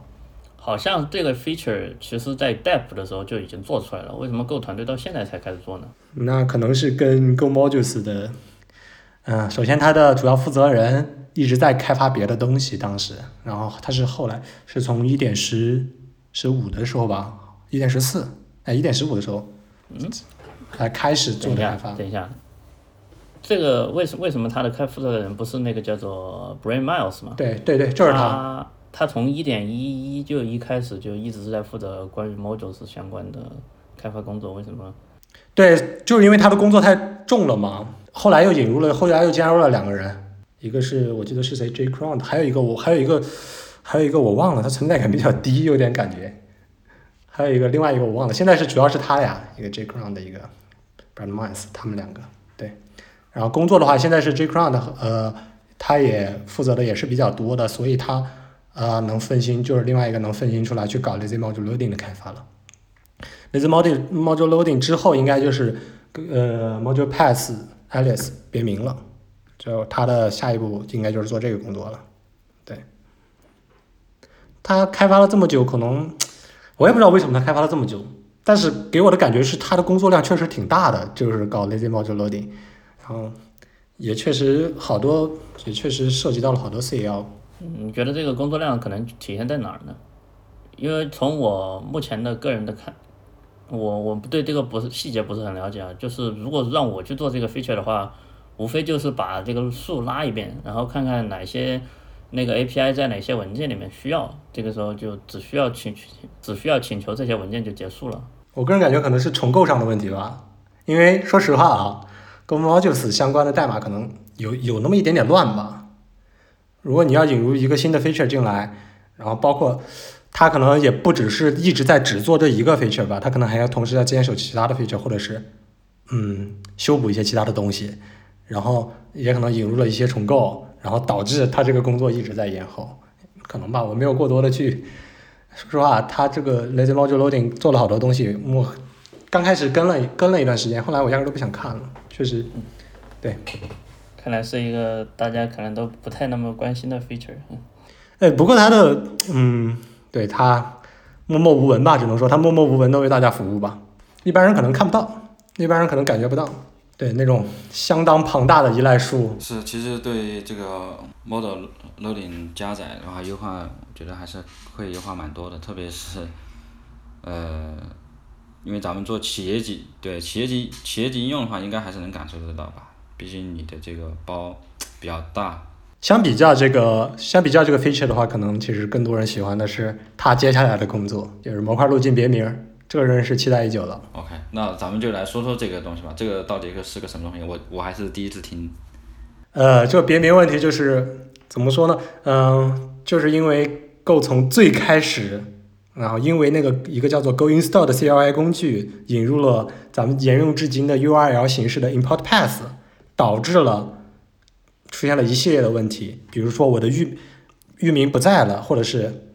嗯怎么说？现在现在是 Go 语言社区的很多的开源项目，有三方模块，他们的 Module Path 或者说他们的 Import Path。都在同一个域名下，也就是 GitHub 点 com，很多啊，很多，所以这存在一个问题：哪天 GitHub 倒了怎么办呢？或者说是 GitHub 不让你们这么用了怎么办呢？等等一系列问题啊。换句话说，这个控制权不在自己手里了，就给人一种这种感觉，但是又没法换，因为你已经用了这么多了，很多地方都在用了。包括哪天哪怕跟 GitHub 没关，GitHub 比如说一直在活着，一直非常健壮的活着，哪一天作者自己想换了，哪一天某个模块的作者自己想换他的 import path module path 了，怎么办？没办法，因为你一换就相当于引入引出了一个完全新的模块，你的以前的一些老用户完全没了，你都没办法通知他们去改，你只能在自己的 readme 里面写一下，哎，我用了一个新的路径，然后你们赶紧改一下，等等等等等，包括那个。我想想是哪个包啊？好像是 YAML 吧，好像就那个 YAML，它的 V 3版本好像就换到了一个新的一个 module path，它的之前的版本是用的 gopkg 点 in 开头的。对，解决这个问题，还有一个问题就是，嗯，我就想用多个模块路径，我比如说，包括我 fork 别人的一个模块之后，我想换的一个新的一个 module path 怎么办？我没有办法，我只能还继续用它的原来的那个 module path，然后当我的 import path 的前缀，然后只在我的 go 点 mod 文件 replace 里面指定一下而已，就是比较，嗯，比较局限吧。然后反正需求还是比较多的，所以一个是改名需求，一个是换名需求，一个是我想魔改的一个需求，所以就是大家整出来了一个模模块路径别名的这么一个 proposal 吧。哦，这个还没有被 proposal 啊，这还没有一个完整的一个 proposal 出现。还没有 proposal 是意思是他只是提了一个 issue 是吗？对对对对对，他现在还只是一个 issue 阶段，因为工作还没有进展嘛。还没有开始，可以说现在一直是在讨论阶段，就是吐槽阶段，或者说整理一下我们遇到哪些问题，有哪些需求等等等等等。可能这个 feature 做出来之后，也可能会帮助到 Go 让点 org 这个域名迁移到 Go 点 dev 这样一个 path 上面，可能会有这样一个帮助吧。嗯，对，还有一个大帮助，我个人比较喜欢的，呃，可能也会发生的一个未来会发生的一个。一个变动就是标准库的模块化，我觉得对这一这一块帮助会很大，就是模块路径别名会对未来标准库模块化掉对提供很大的一个帮助。而且标准库模块化之所以没有被提上来，我觉得很大一部分原因可能跟这个模块路径别名一直没有进展有关。对，因为标嗯怎么说呢？标准库模块化也是我比较期待的一个吧，希望它会发生吧，也有可能不发生，但是我希望它会会发生吧。这样的话，大家就可以比如说 net HTTP 这个包。我整个包都给你替换掉，对，而且不影响我的使用标准库的其他东西。对，这个其实我们在应该是在上一期吧，我记得呃常常坤的话应该也有提到，就是我们是不是说这个标准库它是可以脱离于和 Go 语言本身去分发，对吧？其实也是有可能的。这个嗯，Bradface 他之前在 Go Team 的时候，还在 Google 的时候，他之前嗯。他也挺喜欢的，好像是他第一个提出来的嘛，我忘了，当时是被否决掉，是因为工作量确实，呃，Russ Cox 给出来的一个反驳点是，呃，把标准库模块化带来的好处可能没有带来的麻烦多，是带来的麻烦更多，所以为了避免掉引入这么多麻烦，就暂时先把这个工工作搁置掉。呃，然后我们再再说一下那个吧，就是因为我们开始也聊到了这个 Go Pass，然后 Go Model。那其实这个我们现在已经到了这个 Go Model，但是我们 Go Pass 的话，应该现在也是还是可以用的。那在以前的话，就是 Go 它提出了这个兼容性保证，那我不知道，好像有一段时间说这个 Go Pass 可能是要废弃，但是现在好像也没有废弃，我不知道这个跟这个有没有什么？呃，首先 Go Pass Go Pass 开发模式和 Go Pass 环境变量是两个东西啊。Go Pass 开发模式是基于 Go Pass 环境变量的一个开发模式啊。这个的话要废弃掉的话是废弃掉 Go Pass 开发模式，Go Pass 环环境变量可能一时半会儿是走不掉，为什么呢？是因为现在 Go Modules 还用到了 Go Pass，主要不是用怎么说呢？不是它的那个 Go Mod Catch 那个默认值啊，就是模块的一些缓存数据，并不是那个，主要是 SumDB。Rust 当时推出 Go Mod Catch 这个环境变量的时候，当时已经有一个机会是可以。完全让 Go Modules 完全脱离 Go Pass 环境变量的，但是 Russ Cox 说安全问题，然后要把 Some DB 保留在 Go Pass，然后 pkg 点呃 pkg 杠然后冒哎 pkg 杠 Some DB 里面，然后他整出来这么一个顾虑，安全性顾虑，然后导致 Go Pass 环境变量没有被怎么说呢？完全完全抛离掉。然后，嗯，再说刚才那个要废除的是 Go Pass 这个开发模式，就换句话说，Go 一十一 Module 这个环境变量你不能再用了。换句话说，它永远是 on 了，你不能指定为 off 或者是 auto 了。对，换句话说，你不能再回到从前的那个 Go Pass 开发了。然后又提到这个 Go 一兼容兼容性保证，那个 Go 一 Compact 的那个那那个文章啊，那个页面，呃，首先它这么做废除掉 Go Pass。算不算违背 Go 一兼容性保证呢？其实，嗯，呃，算不算违背是 Go Team 说了算的，对，咱们说的是不算的，啊，然后这只是在工具链上的，或者说，对，这就是在工具链上的一种调整的话，对语言、对代码构建本身或者说怎么说呢？对你代码层面本身来说是没有影响的。我没有把你的某个包给扔掉，或者是把某个包的函数的名字给改掉，对吧？所以还是够一兼容的，对，还是没有脱离到他们的够一兼容性保证的。其实之后的工作的话，除了呃要废弃掉，就是要彻底淘汰掉 GoPass 开发模式之后，其实呃在这之前，其实还有一个嗯比较近的吧，一个。一个新的 feature 可能要出现，然后这个 feature 的话，可能大家也会比较喜欢，因为因为很多人都吐槽过这一点，就是我不能同时维护多个模块，然后 GoTeam 为了解决这个，然后推出来了一个新的东西，叫做 Workspace Mode，就是工作空间模式。换句话说，之前哎，包括现在啊，咱们搞搞 GoModules 开发的话，一个项目只能有一个主模块，只能有一个 Main Module。换句话说，就是咱们当前的那个项目里的各点 Module 文件指定的那个 Module 只能有一个，然后 Workspace Module 的话就扩展开来，通过一个叫做 Go 点 Work 的文件来把我们的项目可以扩展为包含多个 Go 点 Module，包含多个主模块，就这么一个开发模式。其实它用起来也是很简单的，但是解决的问题还是比较还是比较怎么说呢？比较现象的，就是很多人都在都在遇到的一个问题。很多企业搞开发都在遇到的问题，有时候我不可能只去维护一个模块，我可能要同时维护多个模块。对，这样不就又回到之前 Go Pass 的老路了吗？呃，但是这个至少不是在同一个地方了，至少它有版本控制了。你可以说是 Go Modules Go Modules 时代的 Go Pass 吧？对，可以这么理解吗？OK，那咱们之前聊了。呃，GoMo 的一些前世今生，对吧？我们再来聊一聊这个我们奥飞，呃，开也算是开源的一个项目，或者说给大家提供服务的这样一个项目，就是叫 GoProce 点 cn 这样一个服务。那我们先来说一说这个 GoProce 点 cn 它的缘由嘛，或者说奥飞你是怎么样想要去做这样一个项目，以及你做这样一个项目背后的一些自己带给你带来的一些。对你的一些思想啊什么的改变有没有？可以展开说一下。嗯，我自己的话一开始是一直在用 Dap 嘛，对我刚才有提到过，我从就 Go Modules 一点十一发布，我是并没有在用的，我是直到了 Go 一点十二刚发布的时候才开始用的 Go Modules，就是毕竟那时候已经算是成了点气候吧，Go Modules，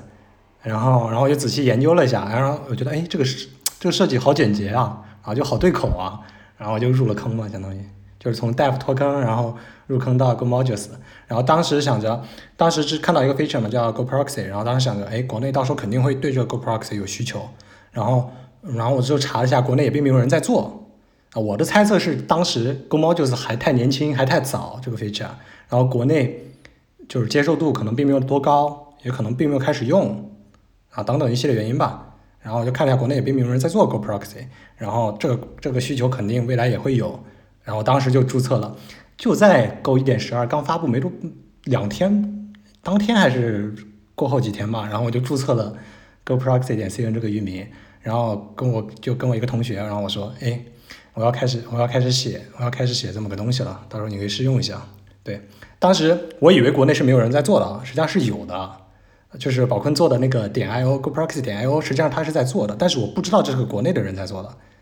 因为我是后来才知道有这么个项目的。然后当时知道的时候，我上去看，我发现就是全是英文嘛，然后服务器也在美国的哪个哪个哪个地方我忘了，然后我拼了一下，延迟就是好几百嘛，也挺高。然后我也不知道作者是谁，嗯，对，然后我以为这是一个国外的服务，然后我也并没有在意，因为而且我已经注册了这么个域名，然后我也写出来了一个 demo，然后我就想着。哎，就做吧，直接做完吧。然后我就做了。呃，我基本上开发完之后吧，要跟那个，要跟就是赤牛云，就是跟跟徐叔谈这个，徐世维，对他们 CEO 跟他们谈谈这个项目的时候，就是想让他们去托管。对我才知道，哦，GoPro IO 的作者原来是个中国人。对，不过因为当时怎么说呢，拼了一下线路比较比较差，因为这么一个项目的话，就是。呃，你可以说是镜像，或者是怎么着一个项目，呃，对线路还是很很有要求的，因为你不能，首先是你不能一到晚上动不动丢包，或者是动不动断线，或者是包括咱们国内动不动被 reset，请求动不动被 reset 掉，这种情况还是比较比较敏感的，对于这种项目来说还是不能接受的。所以，呃，国内还是比较需要一个的，我个人认为啊，当时就直接跟青牛云的，也就是咱们国内购元界元老级人物薛世维他们的 CEO，然后跟他们聊了一下这个想法，然后他就直接就答应下来，当时就没没个几分钟吧，也就就直接回了，然后就说好，然后后来是没做多久吧。然后 GoPro 点 C 就上线了，对。我们先退一步吧，比方说为为什么国内这个 Go Modules 访问不了呀？其实，嗯，一方面是这个，呃，首先是 Proxy 点 Go 浪点 YJ 这个域名被被抢了的，这是这是一方面原因。还有一方面是，哪怕它没被抢，它在国内的线路也是不好的，因为它服务器在国外。然后中国目前的现状的话，出海点就是出海就网络出海境内请求出海，呃，还是集中在。我我记得是集中在，还是目前还是集中在广州，广州市从广州市出发啊，不不是从深圳啊，去广州出发，还有一个是从上海出发，还有一个是青岛出发，好像就这三个吧主要。然后对于谷歌类的所有请求来说，就谷歌那些服务器的请求来说，我记得是都是从上海出发的，因为他们选服务器的话是只能选择到香港嘛节点，所以请求是要到香港，然后从广州到香港这一段出海线路是极其繁忙的。尤其到了晚高峰或者是某些特殊时刻，国外服务延迟爆表，而且还出现一些就会什么请求被重置掉，TCP 请求被重置掉，TCP 链接被重置掉，导致你这个请求直接断掉。你下载一个模块，你可能你都不知道自己下载完没下载完，因为它一直卡在那里。实际上那个请求已经被重置掉了，你都不知道。对，有这么一个现象。那做一个 proxy 和做一个镜像站，这两者之间有什么区别呢？呃，对，这是很多人会存在的一个误解，就是 Go Proxy 和镜像站就类似，嗯，比如说举个例子啊，比如说 Debian 系统的那个 APT 镜像，跟他们是有本质区别的，它并不是一个集中式的一个分布，而且也并不是一个，包括咱们国内，比如说清华大学有做什么 Ubuntu 系统、，DEBAN 系统、乱七八糟 Arch 系统等等系统一些系统的一些呃系统级包的一些镜像。他们的话是有个定时同步时间，比如说每隔十分钟、每隔一个小时、每隔一天等等等等等，他们是同步的，因为他们这个怎么说很简单，只有一个需求，就是把包拉下来，然后别人问我要这个包的时候，我再把包给他。但是 Go Proxy 不一样，Go Proxy 是你可以理解成是实时的，它需要实时回源的，因为我需要去检测有没有新的版本或者是怎么着一些请求，比如说你去 Go Get。你去直接 go get go Jin，然后这个这个嗯这个 web 框架，你不加任何版本的时候，我 go modules 并不知道，我 go proxy 我并不知道你要拿哪个版本，所以我要去给你拿最新的版本，我去给你找最新的版本，这个时候没办法镜像呀，没办法有个同步机制存在呀，怎么同步呢？对不对？我要我要对我已经存了的每一个每一个模块都去定时同步检测它有没有新版本，那这个工作量太大了。所以 Go Proxy 是一个，你可以理解成是一个实时性的这么一个，嗯，对 Proxy Proxy 项目，但是它也会做一些镜像，就是你已经拉取过的一些确定了版本号的这些模块，我会给你缓存起来，我可以给你镜像起来，然后你下次拉的时候，我可以直接给你，我不用再回源了，也就不用再回到 GitHub，不用再回到 GitLab，什么都不用回了，我直接给你就行了，因为我这里已经有一份了，对，所以它跟普通的镜像站有本质区别，因为它并没有定时同步这么个概念存在。那这么听下来，我的感觉像是一个加了缓存的 pro，呃，加了缓存的请求转发，对吧？呃，它跟请求转发也并不太一致，因为其实很简单，Go Proxy 就是一个帮你 Go Get 的服务器而已，就是相当于你去 Go Get 你用到了一个，因为你本地可能存在一些网络问题，或者是存在一些带宽限制等等一系列限制吧，然后你去设置一个 Go Proxy 的时候，然后你再去 Go Get，你相当于你这个 Go Get。交给了 Go Proxy 去 get，然后它本地去执行 Go get 这个命令，然后去比如 Go get GitHub 点什么什么什么什么什么，然后把你去拉下来而已。对，其实 Go Proxy 原理就很简单，就是帮你，当然不是 Go get 啊，我说我们是帮你 Go mod download，具体的命令的话就是 Go mod download 这个命令。对，实际上它也并不是说你给我，然后我把请求转发到谁，因为没有地方可以转发。具体的话还是要依靠 Go modules 去打包，打包成 zip 文件。然后包括写入到脚验和数据库等等，这些都是要用 Go 命令去完成的。那你觉得做这样一个服务最难的地方在哪儿呢？我个人认为最难的反倒不是开发，开发反倒没什么难度了。嗯，包括我也开源了一个，就是你可以任何人都可以搭建一个你自己的 Go Proxy 这么一个项目，包括很多公司内部也在用。之前有人发邮件呀等等，包括阿里啊，他们就忘了什么团队了。之前有发邮件问我怎么搭，该怎么搭等等，其实很简单，就包括我自己写的一个 GitHub 点 com Go Proxy 杠 Go Proxy 就这么一个项目，这么一个模块，你直接可以引入到你的。Go 代码里，然后你直接就几行命令，对吧？几行代码你就可以跑出来一个完整的 Go Proxy。对，其实很开发很简单，难的话反倒难在它的，嗯，怎么说运维？可以这么说吧，难在它的运维。包括我之前提国内对这个 Go Proxy 有需求，我当时觉得需求可能就在线路这个方面，线路很重要。包括 Go Proxy 点 cn 一开始是最开始的时候啊，就刚交给青牛云的时候，当时我们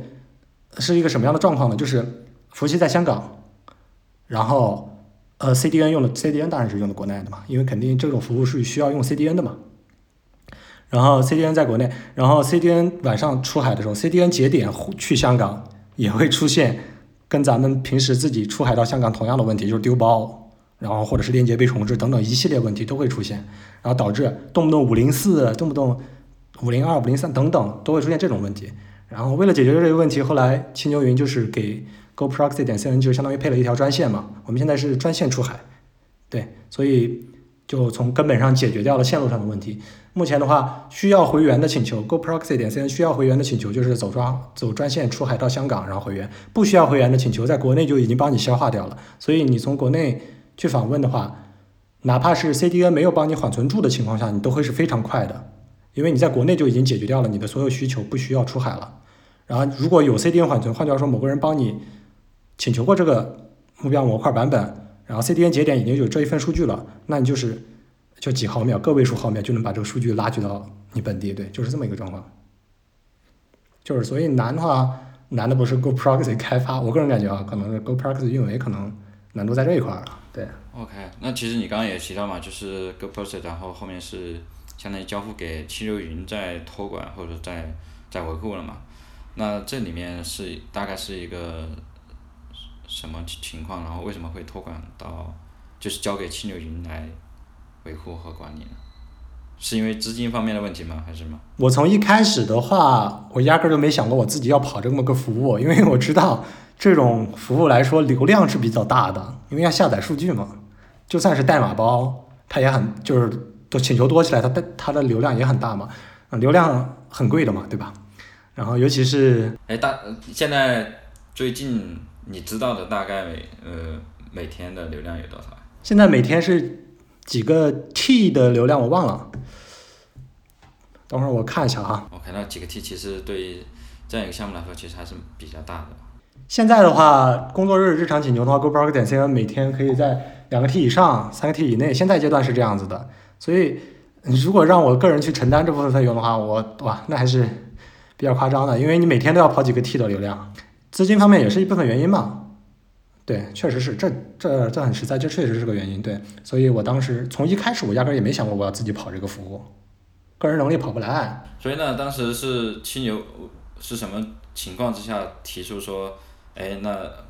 这个东西我们就全部承包了，还是说一开始其实就是全部承包了？当时是我不一开始一开始是我找的他们，对，呃，因为我当时有在想，就是交给谁来跑。然后一个是，嗯，当时是大大几，当时是大四对。然后我对购语言，国内购语言的应用程度的话，云计算公司的话，阿里云是在用，但是阿里云我不知道，阿里云有没有认识的人，我也没办法去找到他们的嗯什么相关负责人来去讲这个诉求或者怎么着的。然后我还刚好有那个青牛云 CEO 的嗯微信联系方式，嗯，就徐世维。然后我我就直接找了他，然后提了这么一个要求。因为而且青牛云是咱们国内就它的怎么说呢，地位还是比较崇高的嘛。毕竟它是国内第一个搞购语言的吧，而且是第一个全面切入购语言的吧，就是整公司所有东西都用购语言去搞，所以它在购语言界还是比较那啥的。所以而且它还是个云计算公司，它还有 CDN，它还有对象传输，它也有服务器，对，非常非常完美。然后我恰好还有联系方式，对，然后我就谈了。所以整整个谈的这个过程也很顺利，是吧？嗯，对，基本好像就没有犹豫吧，就直接就答应下来了吧。所以就是你你跟那个老许然后说，然后老许就说啊这个没问题，然后直接对吧？犀牛全部全部接管没问题，然后就直接对开始对接了是吧？对的，然后对，对，后来跟我对接的，后来就跟我对接也也挺给力的，很快就搞完了，包括域名备案呐、包括乱七八糟一系列事情。那咱们再来说说，就是你在呃运营 GoPro 这应该有有几年了，四三四年了吧？是不是？啥时候上线？一九一九年上线呢？一九年哦，那就是两年两年多。那在这两年多的时间，这个 GoPro 就是你刚刚也有说到一些可能呃，因因为一些网络的问题什么的嘛，那有遇到一些就是可能是人为的，或者是可能是因为呃程序 bug 什么引起的一些故障，或者遭到一些攻击嘛？呃，攻击的话肯定，嗯，攻击的话肯定会有嘛。我觉得是每一个你上的 CDN 的网站都会多少被攻击吧，就不只是就不不是针对 Go 语言的 Go Proxy 啊，包括你其他的一些，比如个人网站或者是图片网站，乱七八糟的网站都有被被攻击的风险嘛。毕竟你跑的是一个 CDN 服务，然后 CDN 是按流量计费的嘛，所以就会有这么一个啊、随机攻击这么一个现象嘛。所以当时是有这个，当时是哪一个被攻击的？哪一个 CDN 或哪一个仓库？呃没有具体的仓库，你要怎么说呢？你要攻击一个 Go Proxy 的话，因为 Go Proxy 可以做缓存的，我可以把你的请求缓存住啊。所以你要攻击的话，其实，嗯、刚开始是有攻击，对，刚开始没有做缓存的时候，最开始有我个人运营的时候被攻击过，那个时候是，呃，跑了我挺多钱，对，那个时候是跑了我自己挺多钱。后来上了国内上了 CDN 之后，还好吧，CDN 能帮你挡住嘛，CDN 有有一部分功能就可以防止攻击嘛，保护你的后台服务嘛。OK，那咱们就来到咱们节目的最后一个环节，对吧？分享环节啊，分享环节可以是一本书、一个项目，或者是任何你认为有趣或者有有价值的内容都可以啊。呃，咱们就先从嘉宾敖飞这边开始吧。敖飞，好，我最近还真有一个就是看到了一个开源项目，想说一下，可能大家应该也都知道了，一个应该有人用过，一个叫做 Jellyfin，就是 J E L L Y，然后 F I N 点 O R G，他们的官网是这个这么个项目。这个项目是干什么的呢？就是嗯，你可以，它是个开源项目，是完全开源项目。你可以把你的个人的一些媒体资料，比如说视频、图片，或者是你的电影，乱七八糟的，那你下 对你下的盗版电影等等各种各样的呃影像资料吧、媒体资料吧，你可以放到，你可以在自己服务上跑起来这么一个系统，然后放上去，然后你可以就是换句话说，有一个你自己的 YouTube，对，哦，这么强大，这么个项目。哎，就是可以自己搭建起来，可以去用，是吧？对，这个 Jellyfin，对，它是个完全开源的项目，就是 self-host。然后它的话也，当然它也不是，嗯，就是最早的嘛。它在它之前还有一个叫 EMBY，大家应该都听过 Ambient Media，它是基于它的一个开源项目，因为它这个 EMBY 这个这个项目是后来闭源了，哎，不，也不能这么说啊，也不能说完全，它是半闭源了，就是半半闭源，嗯，半开源。然后因为它商业化了，搞成订阅制了。你要每个月要给我忘了十几美元还是多少美元，然后开通一些服务，搞成这么一个模式了。然后 Jellyfin 的那个作者可能是觉得不太好，然后自己基于原本的一个开源版本，然后又整出来了一个就是后续完全开源的这么一个版本。对，这一点有点这一点有点像那个呃呃 Elect Elect Search，然后和那个 OpenSearch 他们的关系。那咱们接着常坤。呃，我就推荐一本书吧。呃，我最近发现以前我看过的一本很有意思的书，才现在出第二版了。呃，这本书的名字叫做《The Art of Multiprocessor Programming》。这这本书算是并发编程领域的一个经典之作之一吧。啊、非常感谢你们两位的一个分享。然后我这边的分享的话，其实，呃，就是因为 Go 一点一七已经发布了嘛，并且呃，目前也发布了那个 Go Go Tip，所以就是在前段时间，然后也有呃简单地用一下那个我们这个 Go 的泛型，所以推荐大家一个有关泛型的一个项目，叫 Go to Generate。然后这个项目是在 Go 浪 Design 下面，大家有兴趣也可以去试一下。然后我们今天的节目就到这里，好。非常感谢王飞的分享，谢谢，咱们就到这里，好，拜拜。大家再见。拜拜。